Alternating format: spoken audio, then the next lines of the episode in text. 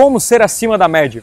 Meu nome é Thiago Tesme e quero compartilhar com você nesse vídeo, até para ficar registrado para você e para mim, né, porque eu gostaria de ver esse vídeo várias vezes, uh, algumas sacadas que eu tive ao ler o livro do Geração de Valor 2 do Flávio Augusto e alguns insights que despertaram uh, na minha cabeça eu quero compartilhar com você. Talvez te ajude também. Uh, eu sempre perguntei como que eu posso ser acima da média.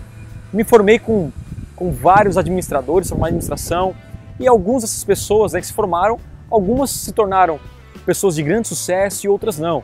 É normal você sair da mesma escola, da mesma faculdade, pessoas né, com o mesmo diploma, tiveram as mesmas aulas, com os mesmos professores e alguns tiveram resultados extraordinários e outros resultados medíocres. E por que isso acontece? Eu sempre perguntei, né, sempre fiquei é, é, é, é intrigado comigo mesmo, como que eu posso ser acima da média? Não fazer o que todo mundo faz, não gerar o resultado que todo mundo faz e não, não realmente ficar na minha zona de conforto. E aí, onde eu comecei a ler o livro do Flávio Augusto e me deu essa sacada que eu quero compartilhar com você. Eu descobri uma coisa muito antes na minha vida que eu não tenho muitos talentos. Né? Você tem aquelas oito, oito habilidades que você já deve conhecer, algumas que são, algumas pessoas é, nascem né, com talento musical, outro com talentos de esporte, né? Seu talento musical, ela tem uma facilidade para aprender música, é, ouvir, outra para uh, uh, de esporte, joga futebol muito bem, faz isso. Enfim, e eu descobri que quase todo, não é nenhuma na verdade habilidade, eu não sei com nenhum talento.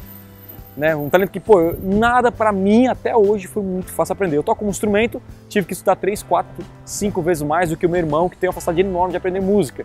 Né? Se eu quero jogar uma bola, eu sou muito ruim. Por mais que eu tente, treine, eu sou muito ruim no futebol, né? Ou em outro esporte. Mas a grande sacada foi que eu percebi que você não vai ser levado ao sucesso pelo seu talento, e sim pelo seu esforço e disciplina.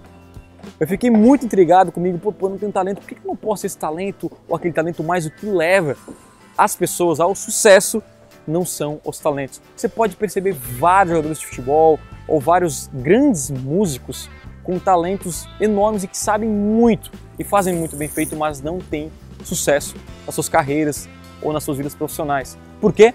Porque talvez não se esforçam tanto quanto se esforçariam, ou quando deveriam se esforçar, ou não tem aquela disciplina que deveriam ter. Então, por não ter esse talento, eu acabei optando pela, pelo esforço. Para eu aprender inglês, eu passei uma dificuldade gigante na minha vida. Eu tive que estudar 3, 4, 5 vezes mais que a pessoa normal, acredito, porque eu tenho uma, uma, certa, dificuldade, uma certa dificuldade de, de aprendizagem de outro, de outro idioma. Passei um trabalho enorme, mas esse esforço é recompensado. O que leva ao sucesso não é o talento, é o esforço o que vai fazer você ser uma pessoa acima da média, né? Aquela média, aquela mediocridade onde todo mundo vive, você se destacar entre essas pessoas é o esforço que você tem ao executar e alcançar seus metas e objetivos. É a disciplina todo santo dia, de você acordar de manhã e falar: hoje eu vou arrebentar, hoje eu vou fazer um dia extraordinário.